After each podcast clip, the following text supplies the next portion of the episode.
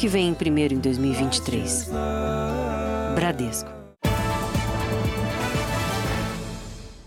Olá, boa noite. Boa noite. Exclusivo. O Jornal da Record revela detalhes de uma investigação que chegou a uma quadrilha violenta que faz sequestros relâmpago na capital paulista. As conversas entre os criminosos mostram a rapidez com que eles esvaziam as contas bancárias das vítimas. Com a vítima ainda no cativeiro, o sequestrador negocia a melhor transação para levar o dinheiro. Não dá para fazer o seguinte também, tipo, mandar dois, vai, tipo, dependendo do valor que cair, sacar dois, manda uma parte do Pix, tipo, na minha do saca o restante pela do manda o restante no Pix. Ao mesmo tempo, ele responde a um chamado de outro criminoso, que tem outro refém e precisa de contas de laranjas. Tem que ser pelo menos nível 2, entendeu? Dá pra mandar 30% aí se arrumar. O suspeito aceita e negocia a comissão. Eu tenho, mas qual que é o trampo, é a porcentagem? É muito rápido, porque o Pix ele cai na hora e, ele, e eles pegam várias contas porque eles colocam pequenos valores, né? Para que não seja um valor muito alto e o banco ele não trave, né? Então, são várias pessoas que vão recebendo vários valores e já vão efetuando os saques. A polícia conseguiu identificar todos os integrantes da quadrilha, uma das mais violentas de São Paulo. Os criminosos, além de sequestrar e roubar, torturam e agridem os reféns, que ficam horas, às vezes dias, nos cativeiros. Hoje, 50 policiais cercaram ao mesmo tempo 12 endereços ligados a esses criminosos. Esta casa, segundo a investigação, serviu de cativeiro. Um dos suspeitos foi detido. Outros sete tiveram a prisão preventiva decretada. Para chegar até a quadrilha, a polícia seguiu o caminho do dinheiro transferido da conta de uma das vítimas. Todos os correntistas foram identificados. Quem presta conta responde pelo mesmo crime, extorsão mediante sequestro. A pena vai de 8 a 15 anos de reclusão. E é um crime hediondo. Então aí você vai cumprir pelo menos dois quintos aí da pena. Então o cara vai ficar preso. Estes comprovantes mostram as entradas e as saídas de dinheiro nas contas dos suspeitos. Aqui foram três saques seguidos de mil reais. Ao mesmo tempo, o sequestrador recebeu um piques de 3 mil. Em outra movimentação, ele sacou mais 3 mil reais e enviou dois piques de 13,500. O extrato mostra que, na sequência, ele recebeu mais 10 mil reais. De outra vítima, a quadrilha conseguiu tirar 12 mil reais. Apesar das contas fantasmas, os investigadores chegaram ao destino final do dinheiro. A gente já identificou outras vítimas, inclusive uma vítima que perdeu aí 300, mais de 300 mil reais em transferências bancárias. Então você vê, 120 mil reais em uma, mais de 300 mil em outra. Então quer dizer, os altos valores acabam é, tornando atrativo esse, esse tipo de crime que tem assolado a sociedade. Oito suspeitos de venderem celulares roubados foram presos no Rio de Janeiro. O grupo entregava até notas fiscais no ato da compra. Um levantamento mostra que em um ano o número de aparelhos furtados cresceu 110%. É no movimentado centro do Rio de Janeiro que o crime acontece. A polícia calcula que a quadrilha furta cerca de 160 aparelhos celulares por mês. Depois, tudo é revendido na internet. Nós fomos procurados por uma vítima que foi enganada.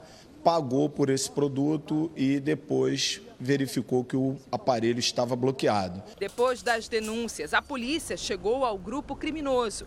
Oito pessoas responsáveis pelas vendas foram presas. Levavam máquinas de cartão, pagamento só à vista mostravam a nota fiscal, até entregavam a nota fiscal para a pessoa. No Rio de Janeiro, os furtos de celulares cresceram 110% em um ano. Uma das opções que as vítimas têm para evitar que o aparelho seja revendido é comunicar o caso à Anatel, Agência Nacional de Telecomunicações. Dados da agência revelaram que só em 2022, um milhão de celulares roubados foram bloqueados em todo o país. O estado de São Paulo lidera o ranking de pedidos de bloqueios, com mais de 450 mil solicitações no ano passado. Ontem, o Jornal da Record mostrou com exclusividade uma investigação de um grupo de estrangeiros que comprava celulares roubados em São Paulo e enviava para países da África, onde o aparelho pode ser usado normalmente, já que o bloqueio funciona apenas em território nacional. Três senegaleses foram presos no Aeroporto Internacional de São Paulo com 16 celulares roubados. Para solicitar o bloqueio de um aparelho, é importante ter em mãos o número do e-mail, uma espécie de código do celular. Para descobrir, basta digitar asterisco jogo da velha 06 jogo da velha. Além de saber o e-mail do aparelho, é importante pesquisar a origem do produto. Compre sempre aparelho telefone celular em lojas credenciadas. Não faça um negócio com pessoas que você não conhece. Não se deixem seduzir pelo preço barato. Uma câmera de segurança flagrou o momento em que um homem rouba uma loja de celulares num shopping em Porto Alegre. Enquanto o funcionário fica no chão com as mãos presas por um lacre, o criminoso aproveita para pegar os aparelhos e guardar numa bolsa com muita tranquilidade. Além de dinheiro, foram levados mais de 200 mil reais em produtos. Veja agora outras notícias do dia no Jornal da Record.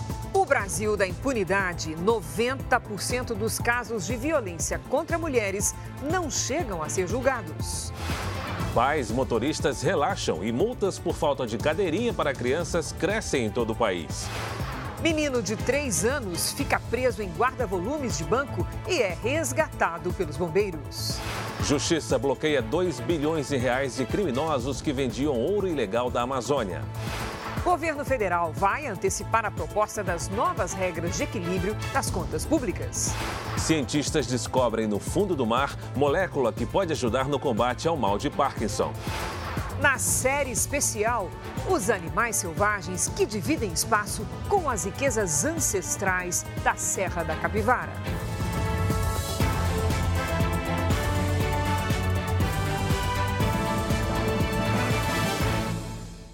Oferecimento: cartões Bradesco, muito mais benefícios.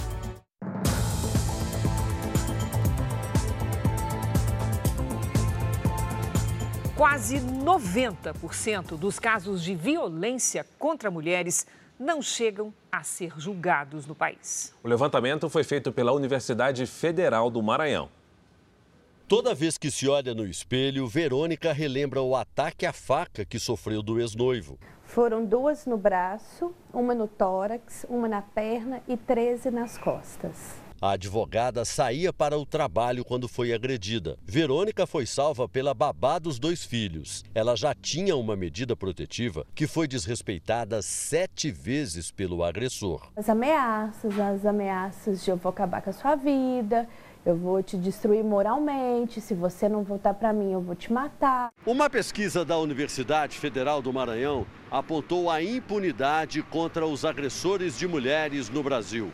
O levantamento mostrou que 87% dos casos nem chegam a ser julgados e, quando vão a julgamento, os processos correm em segredo de justiça. A partir do momento em que ela sofre uma violência familiar e que ela busca o sistema depois de anos, porque ela costuma buscar depois de três, quatro anos que ela está sofrendo essa violência, e busca num momento agudo, e nesse momento, o sistema vai levar de dois, três, quatro anos para chegar na instrução dessa ação penal, ela não vai aguardar isso tudo. A gente condena essa mulher a uma morte em vida. A pesquisa revelou também que o Brasil tem apenas 145 juizados especializados em violência contra a mulher, menos de 2% do total de varas. Para a pesquisadora, um número insuficiente para acompanhar o crescimento da demanda. No caso da advogada, o agressor Bruno Fonseca, de 34 anos, só foi preso depois da tentativa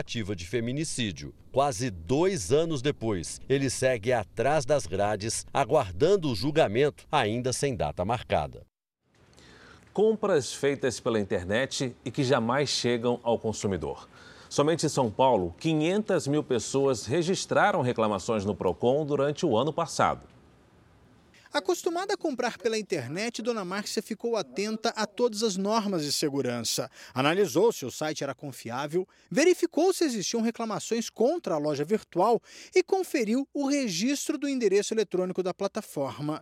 Na checagem estava tudo certo. Mesmo assim, todos os e-mails que eu mando para ele, eles me respondem. Agora eles estão dizendo que fizeram o reembolso. A chefe de cozinha fez duas compras, cerca de 700 reais em roupas. Prejuízo, já que até agora, quase três meses depois, não chegou nada. Eu me sinto enganada, muito enganada. Infelizmente, a dona Maria não foi a única a comprar e não receber o produto. Segundo o Procon, no ano passado foram registradas cerca de 320 mil denúncias contra sites ou aplicativos de vendas. E ainda 130 mil reclamações de compras que não foram entregues. Ou seja, 450 mil pessoas ficaram insatisfeitas com o negócio que fizeram pela internet. E isso tudo apenas aqui no estado. De acordo com esse advogado do consumidor, mesmo nas compras pela internet, a entrega do produto tem que ser feita no prazo combinado e nas condições que foi negociada. Logo, se o cliente paga, por lei, ele deve receber o produto. Tem que procurar o PROCON, registrar uma reclamação no PROCON para buscar os seus direitos e ver se aquela empresa vai ser autuada ou não. Na pior das hipóteses, em alguns casos tem que se socorrer do judiciário, porque só por via judicial que você vai conseguir uma indenização. O Ministério das Relações Exteriores removeu o embaixador do Brasil no Mali, no norte da África. Carlos Eduardo de Ribas Guedes é acusado de assédio moral contra um grupo de funcionários.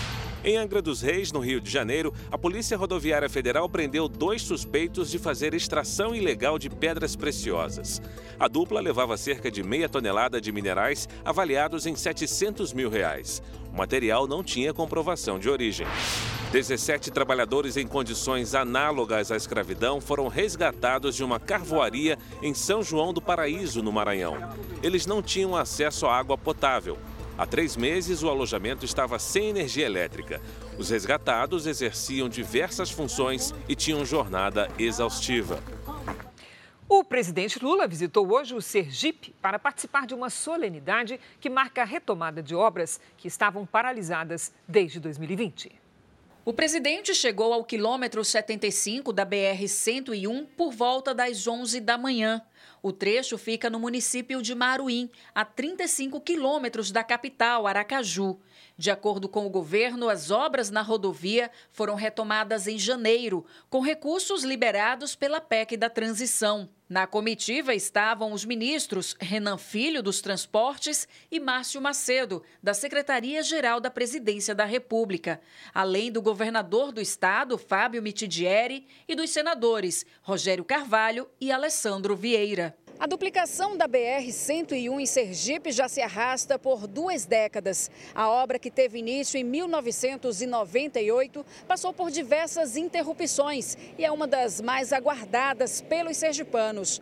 A previsão é que o trecho seja concluído no primeiro semestre de 2024. Também o outro trecho, no sul de Sergipe, distância até a divisa com a Bahia, nós vamos finalizar o projeto, licitar e o presidente determinou acelerar. Durante o discurso, o presidente Lula anunciou que mais de 14 mil obras que estavam paradas serão retomadas. Essas obras vão voltar a funcionar porque o Brasil precisa crescer, gerar emprego, gerar renda, gerar consumo, gerar educação, gerar melhoria da qualidade de vida para as pessoas. O ministro da Fazenda, Fernando Haddad, disse hoje que o governo deve antecipar para março o lançamento das novas regras que vão substituir o teto de gastos no controle das contas do governo. O ministro da Fazenda, Fernando Haddad, admitiu que as recentes críticas do presidente Lula ao presidente do Banco Central causaram instabilidade no mercado financeiro. Eu acho que a situação hoje é melhor do que a de um mês atrás embora as expectativas estejam muito contaminadas por essa, esse ruído todo. Eu, eu sei que está. Né? Eu, eu sei que está. Né? E lamento que esteja. Para tentar acalmar o mercado, as novas regras fiscais que vão controlar os gastos do governo devem ser anunciadas no mês que vem. Temos que aproveitar todas as oportunidades para gerar emprego, para fazer crescer a economia e baixar os juros. Isso é muito importante para poder atrair mais investimento e a economia crescer mais. A equipe da Fazenda está com dificuldades de tocar as pautas econômicas como gostaria. Lula vai aumentar o salário mínimo para R$ 1.320, contra a vontade da equipe econômica. Haddad argumentava que o atual valor de 1.302 já representava ganho real em relação ao ano passado. O reajuste vai custar mais de 5 bilhões e meio de reais aos cofres públicos. Outra dificuldade da equipe econômica é o Desenrola, um programa de refinanciamento de dívidas de até 5 mil reais para quem ganha até dois salários mínimos. A proposta já está com Lula e deve ser lançada no máximo até semana que vem. O programa usará 20 bilhões de reais do Tesouro Nacional, o que será insuficiente para salvar todas as famílias endividadas. Haddad também terá que vencer a disputa sobre a volta dos impostos federais nos combustíveis. O ministro já queria ter entrado o ano com esse dinheiro extra nas contas, mas uma medida provisória permitiu a isenção até 28 de fevereiro. A equipe de Lula teme o efeito na popularidade do presidente, uma vez que o fim da desoneração deve aumentar o preço da gasolina em 50 centavos. A Polícia Federal fez uma grande operação hoje para desarticular uma quadrilha de contrabando de ouro extraído de garimpos ilegais na Amazônia. Dois suspeitos foram presos e 2 bilhões de reais bloqueados. Logo nas primeiras horas do dia, policiais federais seguiram até endereços em Belém e Santarém, no Pará. Duas pessoas que não tiveram os nomes revelados foram presas. Foram cumpridos 27 mandados de busca e apreensão em sete estados e no Distrito Federal. A operação teve o apoio da Receita Federal e do Ministério Público Federal. Segundo a polícia, o garimpo ilegal é um crime difícil de combater. Esses crimes, à medida que a polícia vai entrando, eles vão indo mais para o interior do estado, eles vão se, se escondendo. Em época de chuva, nós não conseguimos acessar a, a localização. O esquema funcionava assim: uma empresa pequena recebia o ouro ilegal e emitia uma nota fiscal dizendo que a extração havia sido feita dentro da lei. O ouro era então repassado para uma empresa maior, sediada nos Estados Unidos, que ficava responsável pela exportação. As investigações apontaram que o ouro extraído de garimpos clandestinos da Amazônia chegava até países como Itália, Suíça, Emirados Árabes e China. Segundo a investigação, somente nos últimos três anos, o grupo criminoso emitiu notas fiscais fraudulentas com valor total de mais de 4 bilhões de reais, o que corresponde a 13 toneladas de ouro. Os envolvidos no esquema podem responder por dois crimes relacionados à extração, aquisição e venda de ouro ilícito. Os suspeitos também devem responder por lavagem de dinheiro e organização criminosa. 2 bilhões de reais foram bloqueados das contas dos investigados. Uma falha elétrica num trecho importante do metrô em São Paulo causou transtornos durante todo o dia. A linha transporta cerca de 800 mil pessoas diariamente. Quem tem mais informações é a repórter Caterina Chuti. Olá, Caterina. Boa noite. Boa noite, Cris, Fara, boa noite a todos que nos acompanham. Olha, um trecho da linha 4 amarela ficou com a circulação comprometida a partir das 10 horas da manhã. Por mais de oito horas, trens circularam somente num dos sentidos entre as estações Paulista e Pinheiros.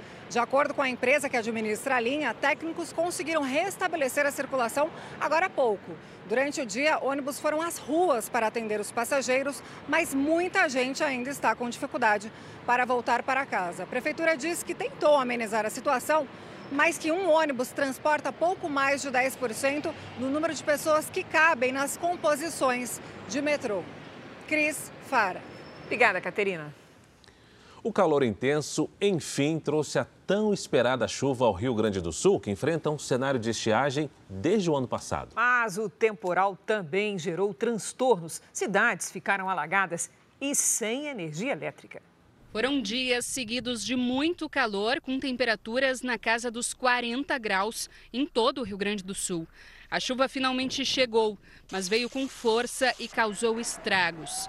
Em Porto Alegre, esse poste de luz caiu em cima do portão da casa da Janaína. Após um curto-circuito, a rua ficou sem energia elétrica. A gente estava tudo dentro de casa, daí começaram a sair fogo saiu um monte de fogo e começou a cair tudo em cima do, do portão. Muitos semáforos da capital gaúcha deixaram de funcionar. Esse foi derrubado por uma árvore. Na zona leste da cidade, outra árvore atingiu um carro. Várias regiões ficaram sem luz e mais de 20 mil clientes foram afetados. Esse casal buscou abrigo embaixo de uma ponte durante a chuva.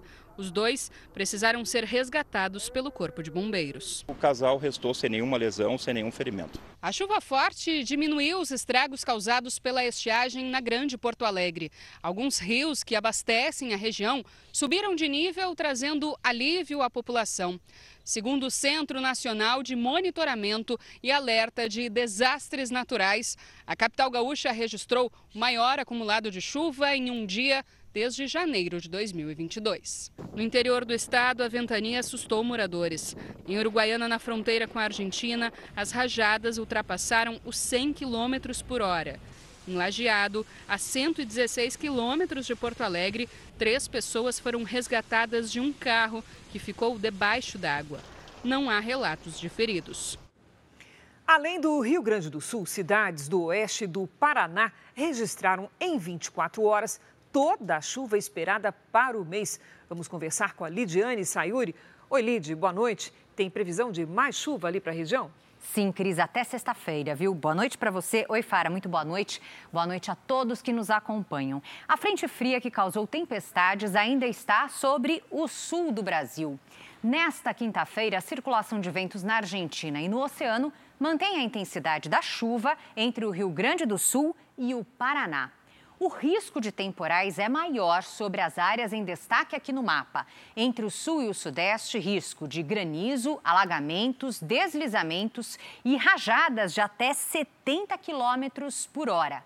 Mais cedo, a ventania provocou transtornos em vários pontos do estado de São Paulo. Até escolas de samba foram prejudicadas. O repórter Leandro Estoliar traz as informações para a gente. Boa noite, Leandro.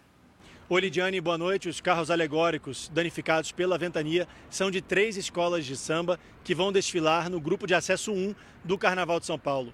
Mocidade Unida da Moca, Pérola Negra e Morro da Casa Verde. Um mutirão, inclusive com integrantes de outras escolas, está sendo feito para ajudar.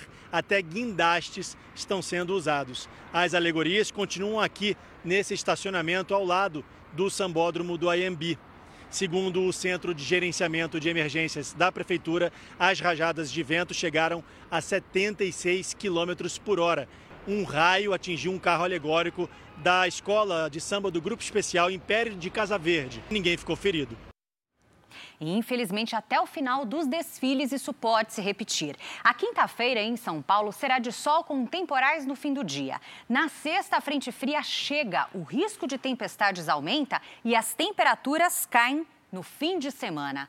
Entre a Bahia e Rondônia, quinta de chuva isolada, principalmente à tarde.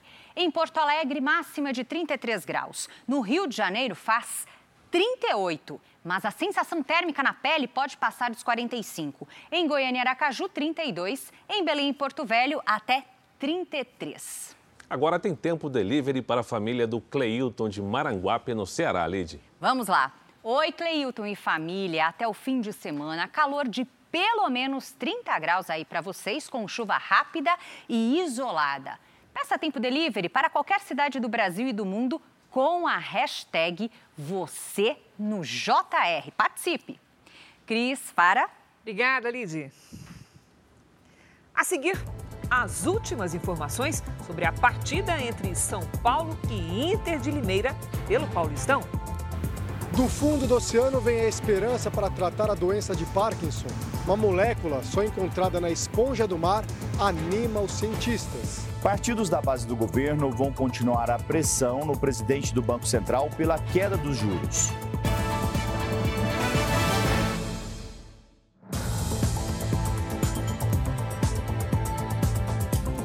Foi criado hoje na Câmara dos Deputados um grupo de trabalho para a análise da reforma tributária. Além disso, os deputados receberam o presidente do Banco Central, Roberto Campos Neto. Roberto Campos Neto participou de uma homenagem ao Tribunal de Contas da União. Dessa vez, o presidente do Banco Central não falou sobre os ataques à autonomia da instituição. Amanhã, Campos Neto e o ministro da Fazenda, Fernando Haddad, participam da reunião do Conselho Monetário. Haddad já disse que mudar a meta da inflação não está na pauta do encontro. PT e PSOL querem convocar Roberto Campos Neto para explicar a taxa de juros. O problema é que o presidente do Banco Central não tem status de ministro e, pelo regimento interno da Câmara, não pode ser convocado. Nesse caso, ele só pode ser convidado. Na minha visão, nenhuma, nenhum problema do presidente Roberto ir ao Congresso Nacional. Ele só não deve ir por achismo, por problemas ideológicos. Hoje, o presidente da Câmara, Arthur Lira, oficializou a criação de um grupo de trabalho para analisar a reforma tributária. O coordenador será o deputado Reginaldo Lopes, do PT de Minas Gerais, e o relator Agnaldo Ribeiro, do Progressistas da Paraíba. Nessa primeira etapa, as discussões serão em torno dos impostos que atingem o consumo. Futebol, o Paulistão chega à reta final da primeira fase. A Milena Ciribelli já está aqui conosco com todas as novidades. Oi, Milena, boa noite. Com as novidades e muita animação, porque hoje tem jogo ao vivo aqui na Record. Boa noite para você, boa noite, Fara, boa noite a todos. Pois é, daqui a pouquinho, então, gente, nove e meia, tem São Paulo e Inter de Limeira ao vivo aqui na tela da Record TV. E o nosso querido Márcio Canuto está a postos lá no Morumbi. Olá, boa noite, Canuto bom Boa noite! Daqui a pouco se prepare para ver aqui na Record TV São Paulo contra a Inter de Limeira. E o São Paulo tem uma força interessante. Ela não está no gramado, ela não está dentro de campo, ela está nas arquibancadas. O grande desempenho da torcida tricolor, que dá uma média de 43.900 torcedores por partida, é líder do ranking de presença de público. Não é brincadeira, não. Depois vai enfrentar a Inter, que tem pintado. Olha lá imortalizado aqui no São Paulo, foi um grande jogador e hoje é o técnico da Inter de Limeira. Pois isso, Dudinho, vai rolar na sua tela aqui na Record TV. Um espetáculo pra você, Milena. Uh! Valeu, Canuto. Coração para você também, é? E o torcedor é sempre aquele jogador a mais em campo. A CBF anunciou qual será a primeira partida do Brasil depois da Copa do Mundo e quem será o técnico do jogo. Ramon Menezes, técnico da seleção sub-20, assume a equipe principal interinamente. Sob o comando de Ramon, o Brasil conquistou neste domingo o Sul-Americano sub-20 de forma invicta. A CBF ainda não contratou o substituto de Tite, mas o italiano Carlo Ancelotti, técnico do Real Madrid, é um dos favoritos. O primeiro jogo da seleção em 2023 será no dia 25 de março contra o Marrocos, que terminou a Copa do Mundo na quarta posição. O amistoso será disputado na cidade marroquina de Tanger. É isso, gente. Eu fico por aqui com um lembrete que daqui a pouco, às nove e meia, então, tem São Paulo e Inter de Limeira ao vivo. Espero vocês, hein? E você pode também acompanhar tudo, todos os detalhes do Paulistão 2023 no r7.com. Cris, para. Obrigada, Milena. Obrigado, Milena. A seguir, na série especial, os animais selvagens que fazem parte da beleza deslumbrante da Serra da Capivara. E veja também o resgate de um menino de 3 anos que ficou preso no guarda-volumes de um banco. Aumenta o número de multas pela falta de uso da cadeirinha no transporte de crianças. A ONU alerta que agora os esforços devem se concentrar em ajudar os milhares de desabrigados pelo terremoto na Turquia.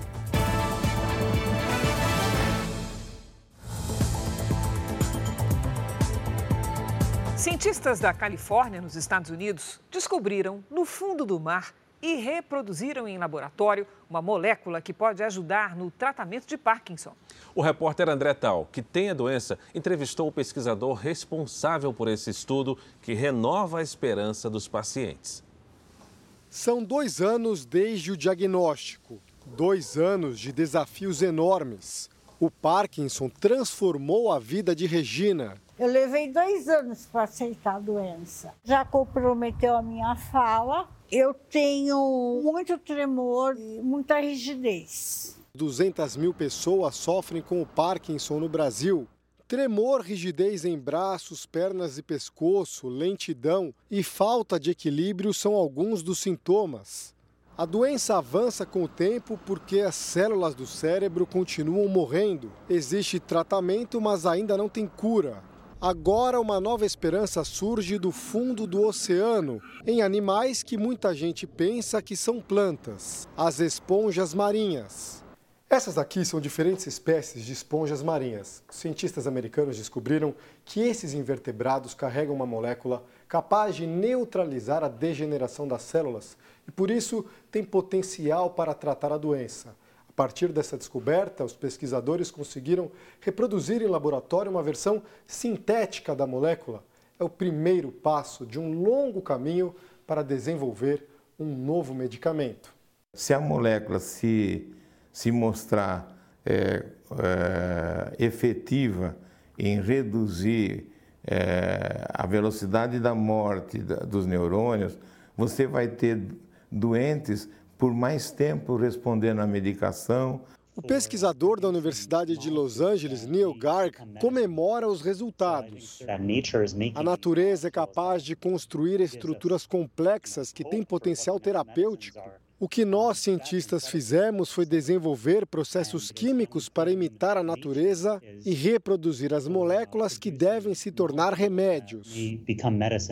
A molécula da esponja marinha funciona como um antioxidante porque consegue anular a ação de outras moléculas capazes de danificar e até destruir células inteiras. A vantagem de você ter uma molécula assim, que interfira reduzindo esse processo de morte, é atenuar a doença e, às vezes, interromper a progressão. Ainda faltam anos de testes clínicos até que a nova descoberta complete o percurso do fundo do mar até os pacientes com Parkinson.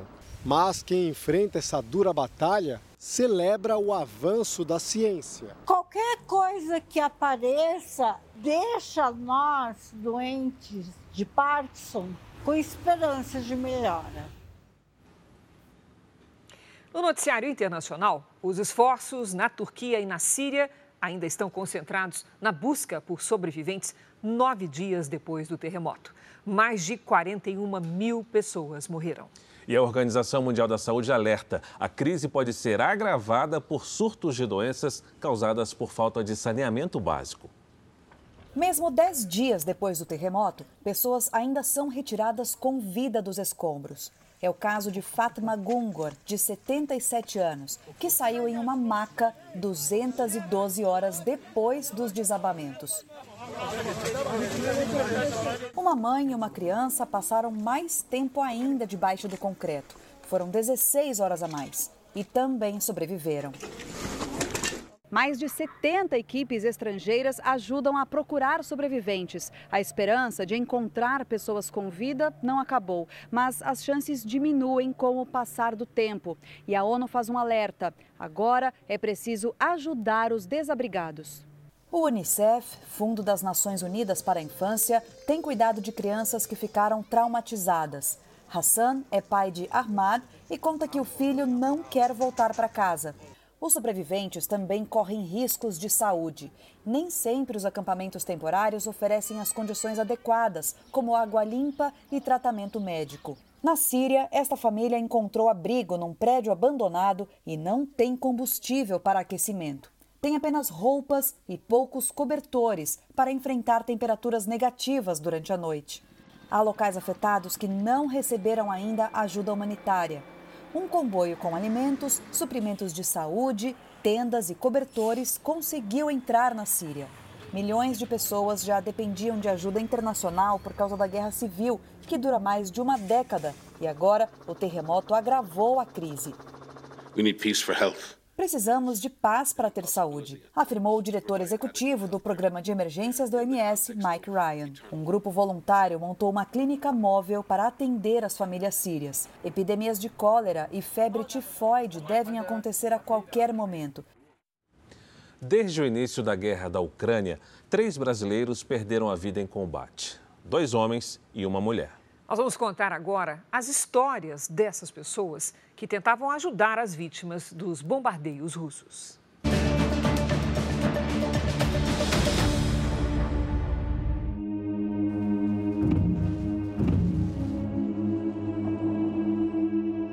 Entre civis e soldados, são milhares de mortos e feridos.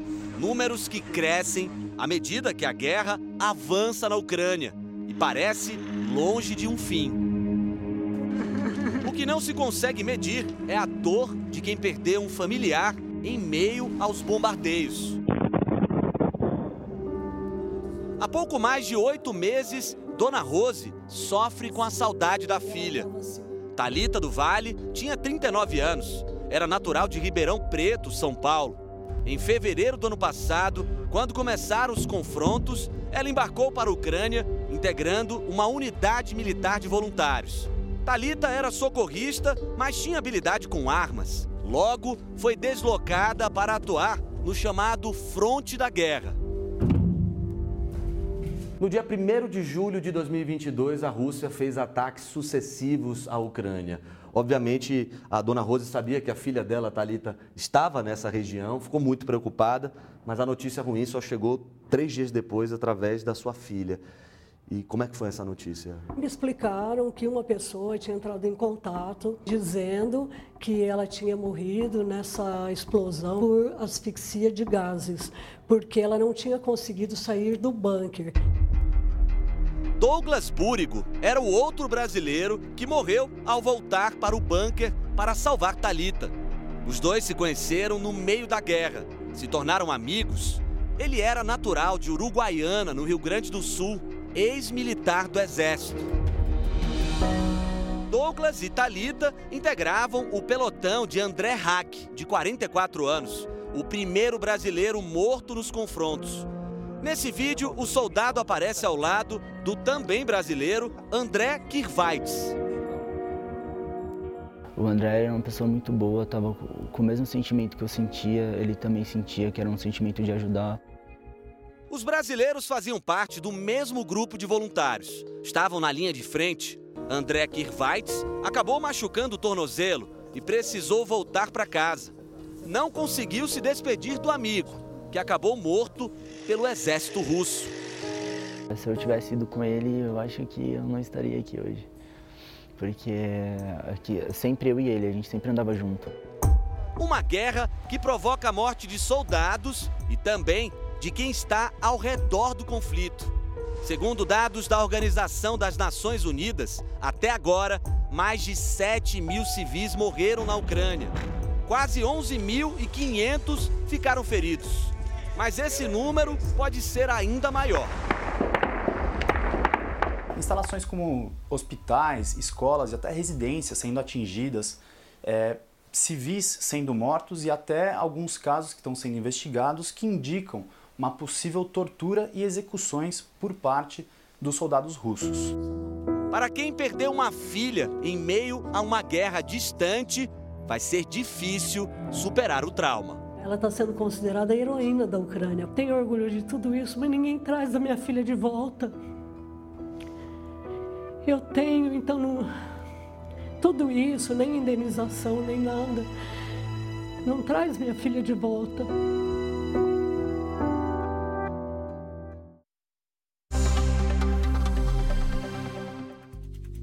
Uruguai e Argentina decretaram emergência sanitária depois de confirmarem casos de gripe aviária. Na Argentina, a doença foi comprovada em uma espécie de ganso andino. No Uruguai, em cisnes de pescoço negro. Na Itália, o ex-primeiro-ministro Silvio Berlusconi foi absolvido em um caso sobre suborno de testemunhas. Ele era acusado de pagar para que pessoas mentissem ao dar depoimentos sobre o suposto envolvimento do político em prostituição de menores. Um dos meninos resgatados de uma caverna na Tailândia há cinco anos morreu na Inglaterra. Conhecido como Dom, ele foi encontrado desacordado no alojamento da escola de futebol que frequentava. A causa da morte não foi divulgada. No Panamá, um ônibus com 66 imigrantes caiu de um barranco. 39 pessoas morreram. Seis crianças brasileiras estavam entre os passageiros. O Itamaraty afirmou que acompanha o caso. Esse foi o pior acidente migratório do Panamá. Cresceu quase 18% o número de multas aplicadas pela Polícia Rodoviária Federal por falta de cadeirinha em 2022. Às vésperas do carnaval, a fiscalização foi intensificada. A criança é levada no colo, presa ao cinto, sem a cadeirinha. O flagrante foi na saída de Salvador, na BR-324, uma das rodovias mais movimentadas da Bahia. Com a proximidade do carnaval, a fiscalização foi intensificada nas estradas. É um período com aumento de fluxo de veículos e também muitas pessoas viajando aí com seus familiares, o que facilita a detecção desse tipo de conduta. Só em 2022, a Polícia Rodoviária Federal registrou mais de 29 mil infrações por falta de cadeirinha no país, um crescimento de 17,6% em comparação com o ano anterior. Segundo a Organização Mundial de Saúde, o uso da cadeirinha pode reduzir em 60% o número de mortes em caso de acidente. Os equipamentos são obrigatórios para crianças que tenham até 7 anos e meio. Crianças até um ano de idade ou com até 13 quilos devem andar no bebê conforto. A cadeirinha deve ser usada de 1 a 4 anos ou até 18 quilos. O assento de elevação é para crianças com idade superior a 4 anos e até os 7 anos e meio. Devem ter até 1,45 metro de altura e peso limite de 36 quilos. A falta desses dispositivos é considerada infração gravíssima, que gera multa de R$ 293,00 e 7 pontos na carteira de habilitação. Nas imagens gravadas por celular, bombeiros trabalham para resgatar um menino de 3 anos que ficou preso no guarda-volumes de um banco em Caldas Novas, Goiás. É possível ouvir o choro da criança enquanto acontece o resgate. Peraí, eu vou te parafusar.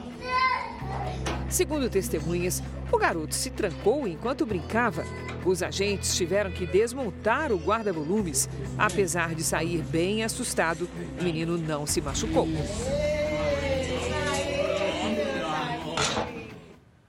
A vida selvagem da Caatinga é um show à parte da nossa viagem pela Serra da Capivara. O trabalho de uma comunidade de aranhas forma uma tela de engenharia complexa e arquitetura sofisticada. Mas tem muito mais, hein, Fara? O parque também reúne onças pintadas e animais raros da nossa fauna. Um espetáculo da natureza que você vê agora na reportagem de hoje da nossa série especial.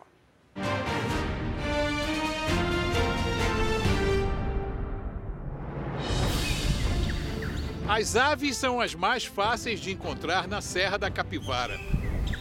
O pássaro preto, a jacutinga azul, mas a maioria dos bichos só com um pouco de sorte.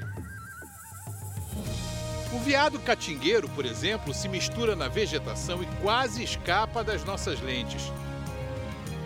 O cangambá é menos tímido, aparece com a família inteira, mas não gosta muito da nossa presença não e logo se esconde.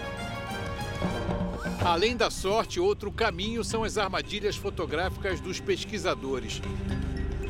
Graças a elas, instaladas perto de bebedouros naturais, a gente consegue ter noção da riqueza da fauna do parque e ter a chance de ver alguns animais raros e ameaçados de extinção, como o gato mourisco e a jaguatirica. As câmeras também mostram veados, porcos do mato e macacos prego, cuja habilidade de usar objetos de pedra e de madeira para quebrar frutos de casca dura já é conhecida dos cientistas. Mas na Serra da Capivara, os especialistas descobriram um comportamento diferente que ainda não foi observado em nenhum outro lugar. Aqui, os macacos prego também usam as ferramentas para cavar o solo atrás de raízes e tubérculos. E você pode até achar que eles são simpáticos, mas é melhor saber que os macacos prego não comem só frutas, insetos ou raízes. Pequenos animais também fazem parte da dieta deles. Este flagrante raro mostra um macaco prego devorando o que restou de um mocó, um pequeno roedor, pouco maior do que um preá. é o único mamífero nativo da Caatinga. Ariscos estão sempre saltitando entre pedras, procurando refúgio em tocas e grutas. Apesar de ser a base da cadeia alimentar no parque, a presença deles é abundante e ninguém sabe ao certo por que existem tantos mocós. Mas são uma preocupação para os pesquisadores e conservacionistas. Hoje, a presença humana já não é uma grande ameaça aos sítios arqueológicos do Parque Nacional da Serra da Capivara. Por aqui ninguém anda desacompanhado e os guias são também guardiões. Para os pesquisadores, o grande problema é essa mistura de fezes e urina deixada pelos mocós. Essa massa preta aí pode prejudicar as pinturas rupestres. A Ana Estela, do Instituto do Patrimônio Histórico, diz que já existe um estudo para tentar encontrar a solução. Para tentar até entender por que esses mocós têm um maior número em determinado sítio, em menor número em outro, qual horário que esses mocós vão para esse sítio. Então, para você entender essa distribuição dessa população, né, desses animais, para depois a gente pensar numa medida o que é que se pode fazer. Para né? pelo menos um minimizar. Certo, minimizar, exatamente. Mais difícil ainda de se ver é o maior predador de toda a região do parque. A onça pintada só aparece mesmo nas armadilhas fotográficas. No ano passado, uma fêmea e seu filhote foram flagrados numa caminhada noturna. Desde 2016, o parque tem investido no controle das onças pintadas, que num ambiente como a Caatinga não costumam ter uma grande população. O projeto de manejo das onças aqui na Serra da Capivara descobriu que existem 20 indivíduos que circulam pelo parque e essa população está estabilizada. Mas há milhares de anos, as onças deviam ser em bem maior número aqui na Serra da Capivara. Tanto é assim que em várias pinturas rupestres elas estão presentes. Essa aí é uma delas. Desde 2016, nós temos feito um trabalho de monitoramento com um sistema de telemetria satelital, né, que é usando o colar, um GPS desses indivíduos, se captura o indivíduo, põe o colar e vai fazendo o monitoramento. O que a gente tem observado durante esse período, que a densidade populacional da onça pintada, ela está estável. Ou seja, isso é muito importante para a conservação dessa espécie.